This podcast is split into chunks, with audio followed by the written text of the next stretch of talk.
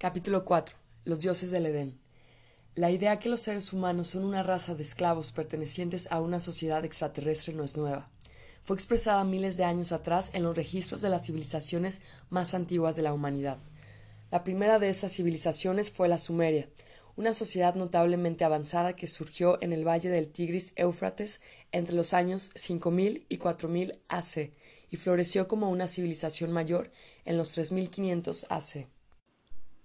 Al igual que otras sociedades antiguas que surgieron en la región de Mesopotamia, la Sumeria dejó registros donde se estableció que criaturas de apariencia humana, de origen extraterrestre, gobernaban a la antigua sociedad humana como los primeros monarcas de la Tierra, aquellos pueblos no terrestres comúnmente se les consideraba como dioses. Algunos dioses, entre comillas, sumerios se decía que viajaban por el cielo y por los espacios en globos y vehículos volantes como cohetes. Antiguas esculturas presentan a varios dioses vistiendo aparatos parecidos a los anteojos de los pilotos modernos. Los sacerdotes actuaban como intermediarios entre los dioses extranjeros y la población humana. No todos los dioses mesopotámicos eran extraterrestres de apariencia humana. Algunos eran de evidente fabricación y se le atribuían atributos ficticios como los que se le atribuían comúnmente a los dioses extraterrestres de apariencia humana. No obstante, una vez hecha pedazos la patente ficción, descubrimos dentro del panteón mesopotámico una clase diferente de seres que claramente encaja dentro del molde de los antiguos astronautas. Con la intención de discutir mejor esos dioses de alta tecnología, se me hace necesario inventar un nuevo término, la palabra Dios sola contiene demasiado temor inmerecido. Los testimonios históricos y los de los tiempos modernos indican que esos dioses son tan humanos en su comportamiento como lo es usted o yo. El término extraterrestre es demasiado amplio. Yo no puedo llamarlos dioses de cualquier estrella o planeta del cual ellos puedan ser nativos porque no especularé con su lugar de origen. Además, es concebible que la presunta propiedad de la tierra haya cambiado de manos en milenios, al igual que la propiedad de una corporación puede pasar por diferentes propietarios sin que el público se dé cuenta de ello. Esto conduce a inventar un nuevo término basado en la aparente relación de los dioses con la raza humana. Por carecer de algo mejor, simplemente me referiré a ellos como la sociedad custodia, queriendo decir con esto que una sociedad específica o una sucesión de sociedades extraterrestres parece que han tenido la propiedad y la custodia de la Tierra desde la prehistoria. Con brevedad, usualmente me referiré a ellos simplemente como los custodios. ¿Qué tipo de criaturas son esos neoetiquetados custodios? Los registros históricos y los testimonios modernos los describen como físicamente muy parecidos a los humanos, racialmente diversos y, muy importante, bastante similares a los seres humanos en su comportamiento. Por ejemplo, algunos ovnis de la era moderna han exhibido travesuras en carreras de aeroplanos como si fueran a colisionar y desviándose bruscamente justamente cuando el impacto parecía inminente. Aparentemente es un juego aéreo parecido al de la gallina. Un testigo moderno, al menos, ha declarado que un ovni lo golpeó sin ninguna otra razón que por maldad.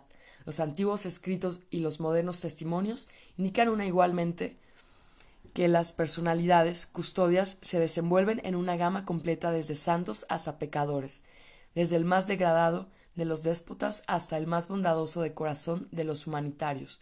Desgraciadamente, es el elemento brutal y despótico de su sociedad el que parece ser el más influyente en los asuntos de la tierra, como lo documentaremos. Las antiguas civilizaciones mesopotámicas registraron gran parte de su historia en tabletas de arcilla. Solo una fracción de aquellas tabletas ha sobrevivido y a pesar de esto, en estas tabletas se llega a hablar de una importante historia acerca de los dioses, custodios y sus relaciones con el Homo sapiens. De acuerdo a la historia escrita en las tabletas mesopotámicas, hubo un tiempo en que los seres humanos no existían en absoluto. La Tierra estaba habitada por miembros de la civilización custodia. No obstante, la vida de los custodios en la Tierra no era placentera. Los esfuerzos custodios por explotar los recursos naturales y los ricos minerales de la Tierra resultaban agotadores, como nos dice una tableta. Cuando los dioses parecidos a los hombres soportaban el trabajo y sufrían el duro esfuerzo, el afán de los dioses fue grande, el trabajo era pesado, el cansancio era mucho. La tableta describe la vida de trabajo pesado interminable que llevaban los obreros custodios en las edificaciones y operaciones mineras de la tierra ordenadas por los dioses. Los trabajadores estaban permanentemente haciendo reclamaciones y quejas y amenazaban con llegar hasta el asesinato y la rebelión contra sus líderes. Era necesaria una solución y se encontró una crear una nueva criatura que fuera capaz de realizar los mismos labores que hacían los custodios en la tierra. Con este propósito en mente, los dioses custodios crearon el Homo sapiens. Las tabletas mesopotámicas hablan de una historia de la creación en la cual unos dioses matan a un dios y el cuerpo junto con la sangre lo mezclaron con arcilla. De esta mezcolanza hicieron un ser humano. La nueva criatura de la tierra resultó muy similar en apariencia a sus creadores custodios. En su libro The Twelfth Planet, el autor Sekaria Sitchin analiza minuciosamente la historia sumeria de la creación. Él concluye que el relato del cuerpo de un dios mezclado con arcilla puede tener relación con la ingeniería biológica. El señor Sitchin apoya su sorprendente conclusión señalando aquellas tabletas sumerias que establecen que los primeros humanos fueron creados en el vientre de los dioses, custodios hembras. De acuerdo a las tabletas, los custodios tenían cuerpos machos y hembras y se reproducían mediante interrelaciones sexuales. De hecho, los antiguos mesopotámicos establecen que ellos proveían a los dioses custodios gobernantes con prostitutas humanas. Mr. Sitchin cree que la arcilla era una sustancia especial que pudo ser insertada dentro de la matriz de una custodio. Esta sustancia proporcionaba la clave de ingeniería genética de la nueva criatura esclava, el Homo sapiens. Los humanos aparentemente podían ser engendrados de esta manera porque ellos eran físicamente muy parecidos a los custodios. Lo curioso es que los científicos modernos han reproducido de una manera similar animales como una cebra en la matriz de una yegua. Las antiguas tabletas mesopotámicas dan crédito a un dios en particular con la supervisión de la manufactura genética del Homo sapiens. El nombre de ese dios era Ea. Se menciona se mencionaba a Ea como el hijo de un rey custodio que se decía gobernaba otro planeta dentro del vasto imperio custodio. El príncipe Ea era conocido por el título de Enki, que significaba señor o príncipe de la tierra. Los textos de los antiguos sumerios revelan que el título de Ea no era totalmente preciso, porque se decía que Ea había perdido su dominio sobre la mayor parte de la tierra con su medio hermano Enlil, durante una de sus innumerables rivalidades e intrigas que siempre parecían preocupar a los gobernantes custodios. Además de la ingeniería del Homo sapiens, al príncipe Ea se le da crédito en las tabletas mesopotámicas por muchas otras realizaciones. Si fue una persona real, entonces Ea sería mejor descrito como un científico e ingeniero civil de considerable talento. Se dice que él trenó los pantanos del Golfo Pérsico y los reemplazó por tierras fértiles. Él supervisó la construcción de represas y diques. A él le gustaba navegar y construyó barcos con los cuales navegar los mares. Cuando llegó el tiempo de crear el Homo sapiens, demostró una buena comprensión de la ingeniería genética, pero de acuerdo a las tabletas, no sin antes someter a prueba y error. Aún más importante es la descripción de Ea como de buen corazón, al menos con respecto a su creación, el Homo sapiens. Los textos mesopotámicos retratan a Ea como un abogado que habla ante los consejos custodios como un intermediario de la nueva raza de la tierra. Él se oponía a muchas de las crueldades que muchos gobernantes custodios, incluyendo a su medio hermano Enlil, cometían con los seres humanos. Por las tabletas sumerias se sabe que al parecer Ea no quería que el Homo sapiens se le tratara severamente, pero sus deseos a este respecto fueron invalidados por otros líderes custodios. Como acabamos de ver, nuestros antiguos y altamente civilizados ancestros relataron una muy diferente historia del surgimiento de la humanidad sobre la Tierra a la que nosotros conocemos hoy en día. Claramente a los mesopotámicos no se les enseñaban las teorías darwinianas de la evolución. No obstante, hay alguna evidencia antropológica sorprendente de la prehistoria para apoyar la versión de los sumerios. De acuerdo a los análisis en los días modernos de los registros fósiles, el Homo erectus emergió como una especie animal diferente en alguna parte entre 700.000 y 300.000 años AC. Pasando el tiempo emergieron un número de subespecies de Homo erectus, entre las cuales se incluye a la que todos los seres humanos pertenecen hoy en día, Homo sapiens. El Homo sapiens apareció hace apenas 30.000 años. Algunos dicen que solo entre 10.000 y 20.000 años atrás. Esto plantea una importante pregunta. ¿Se referían los sumerios al Homo sapiens o al Homo sapiens en su historia de la creación? Ahí parece que no hay una respuesta firme. se han hecho excelentes argumentos de que ellos estaban refiriendo al Homo sapiens original. Yo me acojo al argumento de que ellos probablemente se estaban refiriendo al moderno Homo sapiens, por las siguientes razones. 1. La más antigua historia de la creación sobreviviente fue escrita cerca de los años 4000 a 5000 AC. Es más probable que un registro verdadero de la creación de la humanidad tenga entre 5000 y 25000 años a que haya sobrevivido 295.000 años o más. 2. Si los sumerios estaban describiendo la historia del Homo sapiens, los acontecimientos posteriores descritos en las tabletas mesopotámicas caen dentro de una estructura de tiempo más plausible. 3. Los mismos mesopotámicos eran miembros de la subespecie Homo sapiens sapiens. Ellos estaban principalmente interesados en saber cómo ellos mismos habían llegado a la existencia. En sus variados trabajos, los sumerios describen a un animal peludo parecido al hombre, el cual parece ser una de las más primitivas subespecies del Homo sapiens. Los sumerios veían claramente a aquellos hombres primitivos como una raza de criaturas totalmente diferentes. Si las historias de la creación mesopotámica se basan en acontecimientos reales y si esas historias se refieren a la creación del Homo sapiens, podemos esperar con que el Homo sapiens apareció repentinamente en la historia. Extraordinariamente, esto fue lo que sucedió precisamente. El registro antropológico revela que el Homo sapiens apareció repentinamente en la Tierra, no gradualmente. Los señores F. Clark Howell y T. D. White de la Universidad de California de Berkeley han dicho lo siguiente. Esa gente, Homo sapiens, y su cultura material inicial surge con aparente brusquedad justo treinta mil años atrás, probablemente más temprano en el este de Europa que en el occidente. El misterio de esta repentina aparición es profundizada por otro enigma. ¿Por qué el hombre más primitivo, Homo sapiens neanderthalis, se extinguió repentinamente y al mismo tiempo apareció este moderno Homo sapiens? La evolución no va tan rápida. Los señores Howell y White ponderaron esta cuestión y concluyeron. La total, casi repentina desaparición de la población neandertal se mantiene como uno de los enigmas y problemas críticos en los estudios de la evolución humana. La Enciclopedia Británica coincide. Los factores responsables por la desaparición de la población neandertal son un problema importante para el cual desafortunadamente todavía no hay una clara solución.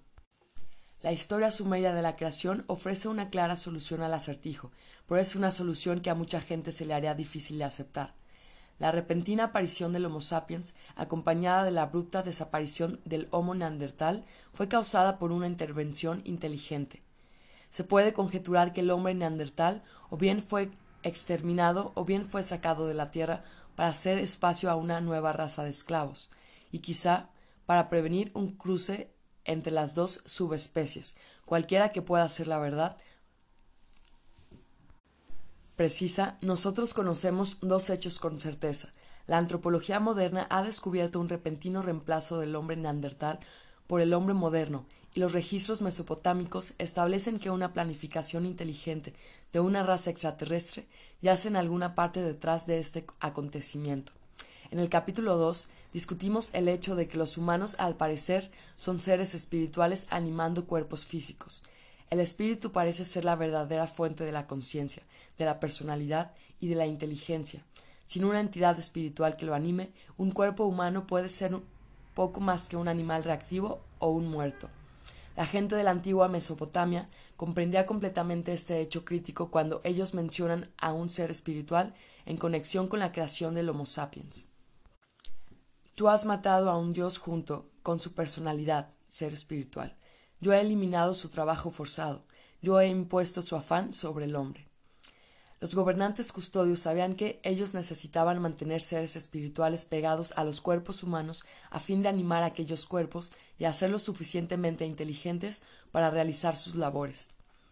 En la arcilla Dios, una entidad espiritual, y el hombre, cuerpo físico del Homo sapiens, estarán atados en una unidad hecha única, así hasta el final de los días. La carne y el alma, las cuales en un Dios han madurado, esa alma en un parentesco de sangre estará unida. Del libro de Zechariah Sitchin de Twelve Planet.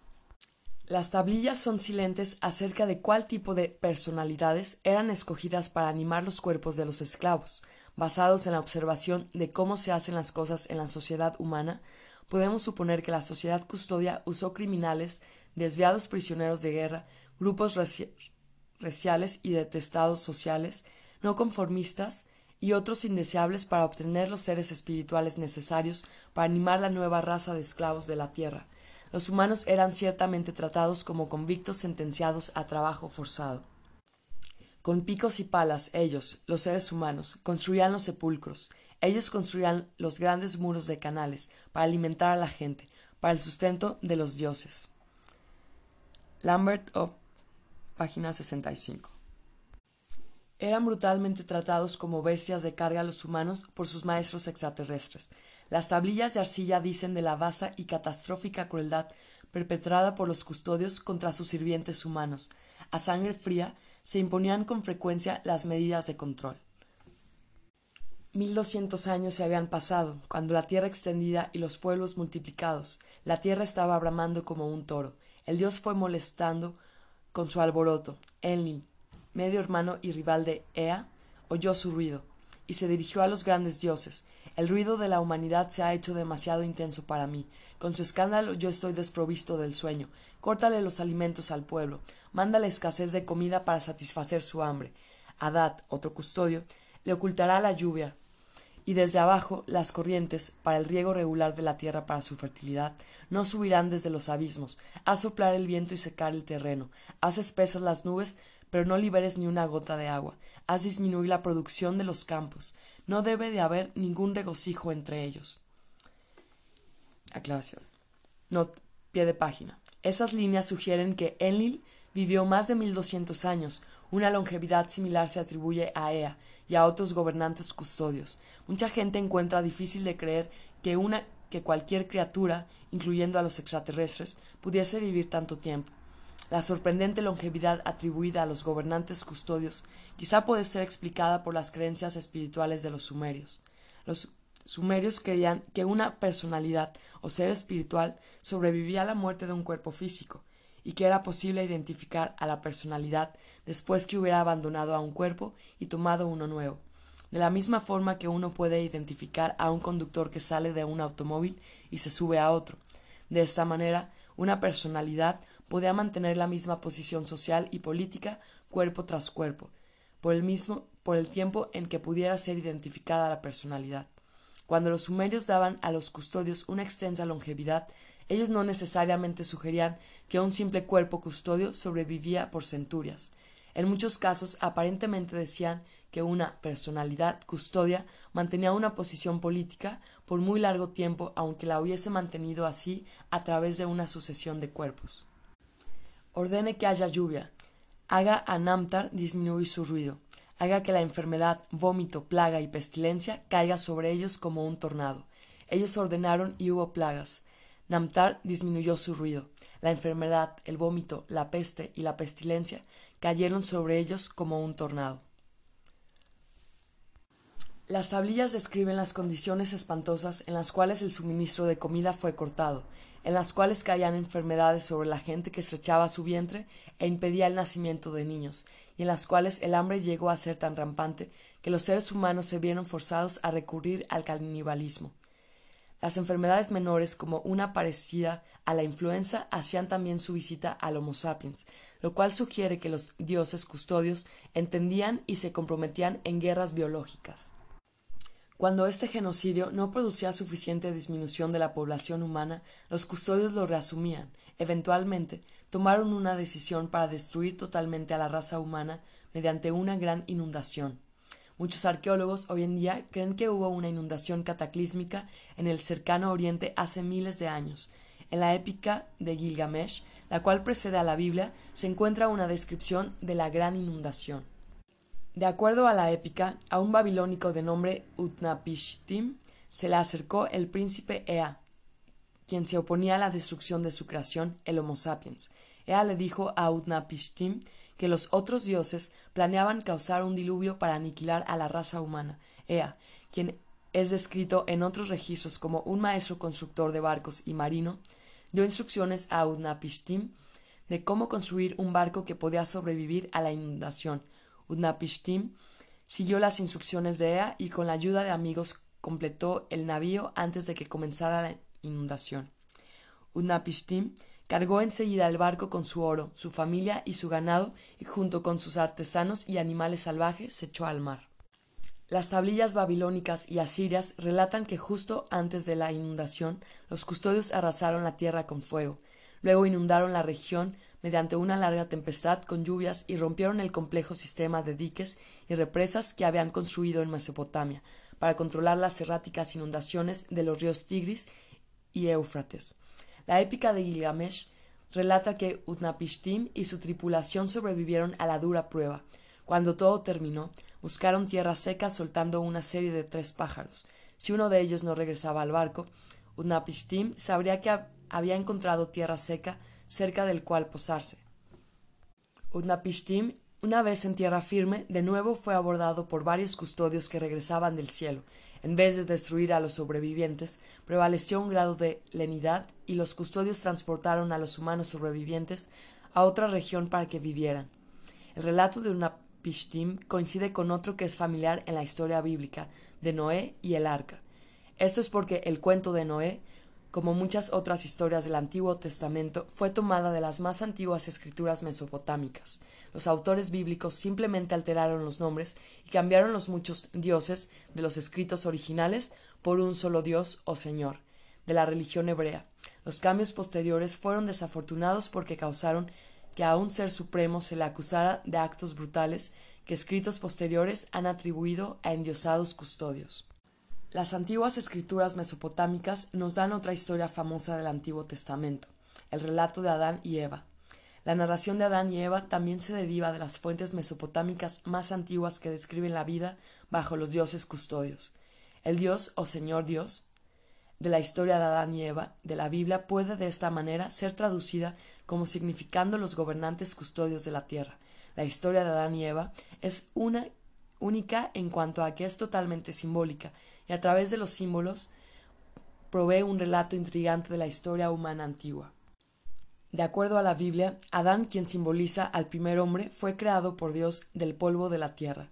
Esta idea refleja la creencia mesopotámica muy antigua de que el Homo sapiens fue creado parcialmente de arcilla. La mujer de Adán, Eva, fue creada artificialmente también.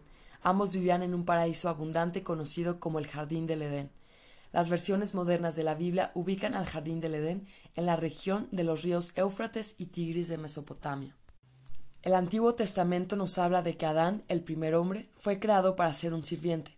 Su función fue la de labrar el suelo y cuidar los exuberantes jardines y cultivos pertenecientes a su Dios.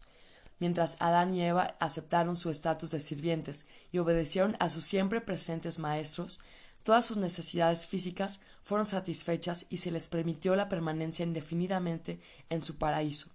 Sin embargo, había un pecado imperdonable que ellos no debían nunca cometer. Ellos nunca debían intentar conseguir cierto tipo de conocimiento. Aquellas formas de conocimiento prohibidas están simbolizadas en la historia como los dos árboles. El árbol del conocimiento del bien y del mal, y el árbol de la vida. El primer árbol simboliza el conocimiento de la ética y la justicia. El segundo árbol simboliza el conocimiento de cómo uno puede recuperar y retener la identidad espiritual y la inmortalidad. Adán y Eva obedecían las órdenes de sus maestros y vivían en la abundancia material hasta que otro partido entró en escena. El partido interventor es simbolizado en la historia por una serpiente. La serpiente convenció a Eva de comer el fruto del árbol del conocimiento del bien y del mal. Eva siguió los consejos de la serpiente y también Adán, Dios, el liderazgo custodio, se alarmó inmediatamente. Y el Señor dijo Mira, el hombre ha llegado a ser como uno de nosotros, conociendo del bien y del mal, y ahora, ¿qué si pone después sus manos y toma también del árbol de la vida y come, y vive por siempre? Génesis 3:22. El pasaje de arriba revela una importante verdad repetida por muchas religiones, una comprensión verdadera de la ética, la integridad y la justicia es un prerequisito para recuperar la libertad espiritual de uno y la inmortalidad. Sin un fundamento ético, la completa recuperación espiritual no es más que una noción fantástica. Los custodios claramente no querían que la humanidad comenzara a recorrer el camino hacia la recuperación espiritual. La razón es obvia. La sociedad custodia quería esclavos. Es difícil hacer esclavos a gente que mantiene su integridad y sentido de la ética. llega a ser imposible cuando aquellos mismos individuos no son acobardados por amenazas físicas debido a que han captado el despertar de nuevo de su inmortalidad espiritual. Más importante, si los seres espirituales no pudieran ser atrapados más en cuerpos humanos, sino que en su lugar usan y abandonan cuerpos a voluntad, no habría seres espirituales disponibles para animar cuerpos de esclavos. Las tablillas sumerias revelan una intención custodia para pegar constantemente seres espirituales a cuerpos humanos. En la antigüedad, el hombre intentó escaparse de, su esclavitud espiritual, comiendo de los árboles bíblicos y por lo tanto había que pararlos, y rápido.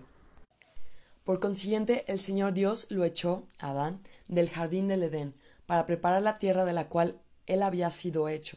Así él expulsó al hombre, y él colocó en el este del jardín del Edén a los querubines, y una espada brillante que rotaba por todos lados para proteger el camino, prevenir el acceso al árbol de la vida. Génesis 3:23, 24. La espada brillante simboliza las medidas no sin sentido que los custodios tomaron para asegurarse de que el conocimiento espiritual genuino nunca pudiese estar disponible para la raza humana.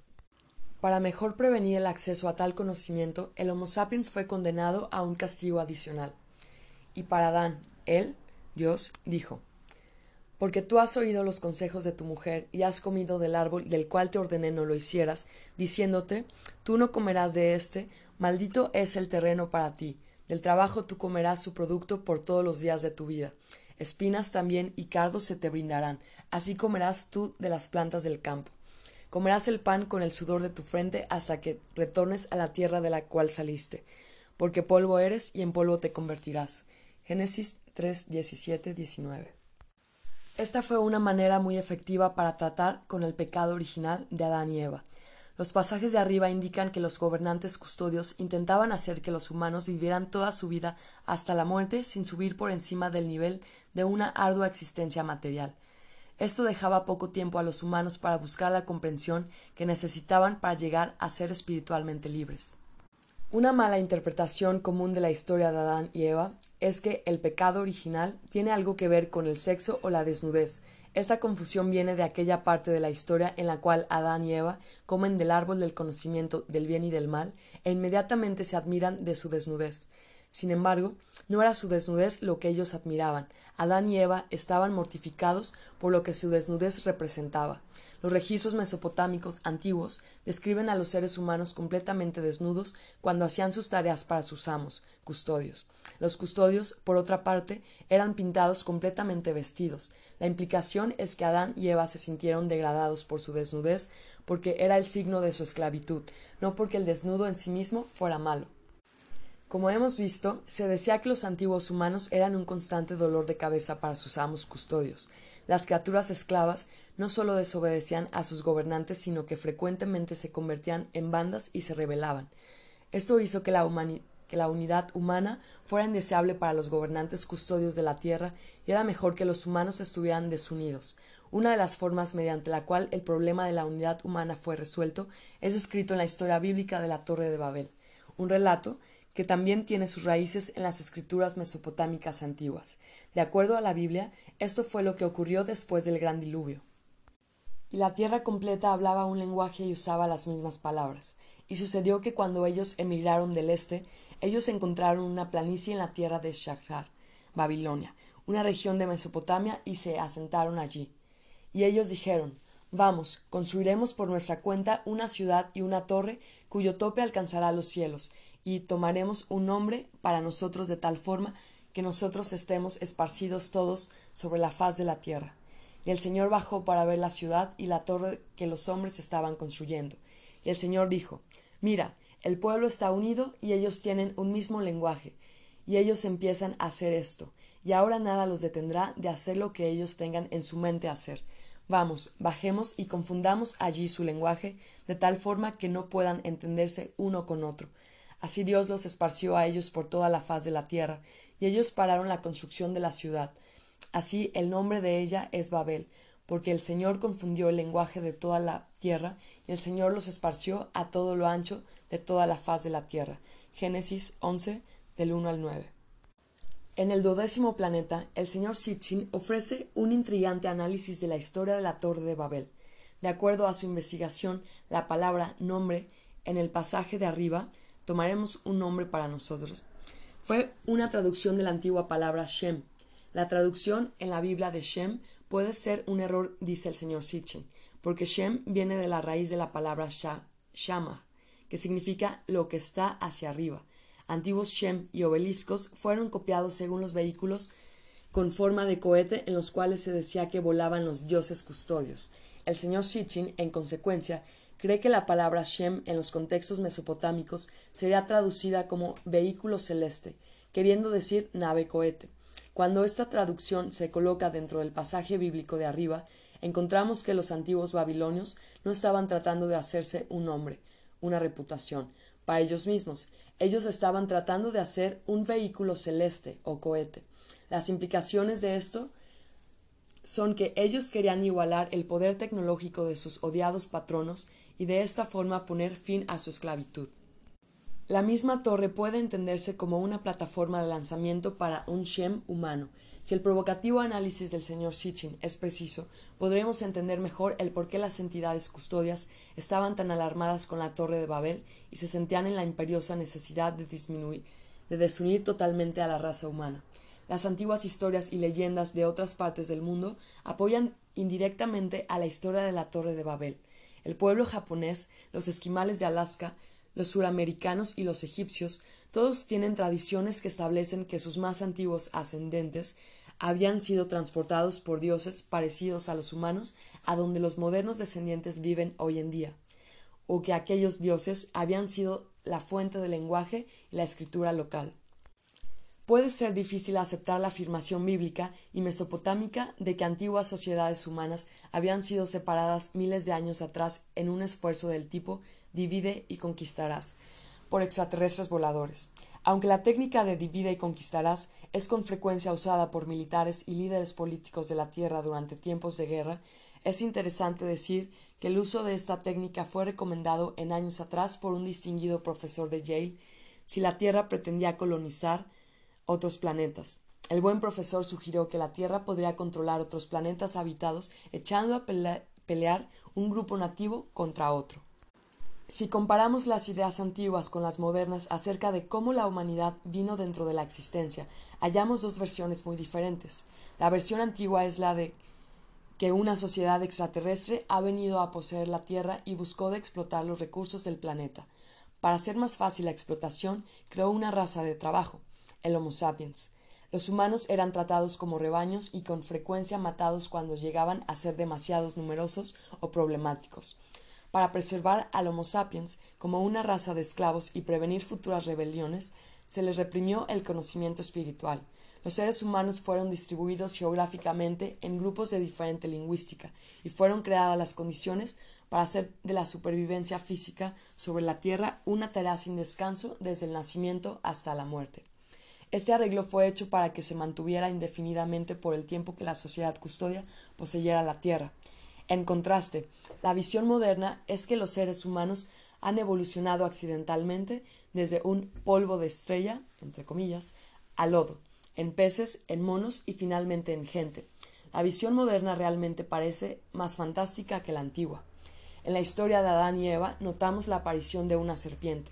La serpiente se dice ser Satán, el enemigo de Dios, quien literalmente se transformó a sí mismo en un reptil. La Biblia sugiere que las serpientes son temidas y antipáticas hoy en día por la transformación imputada a Satán allá en el jardín del Edén. No obstante, debería recordarse que la historia bíblica de Adán y Eva es totalmente simbólica. La serpiente también fue un símbolo y no un reptil real. Para determinar lo que representaba la serpiente bíblica, debemos regresar una vez más a las fuentes prebíblicas más antiguas. Cuando lo hacemos, descubrimos que el símbolo de la serpiente tuvo dos significados muy importantes en el mundo antiguo.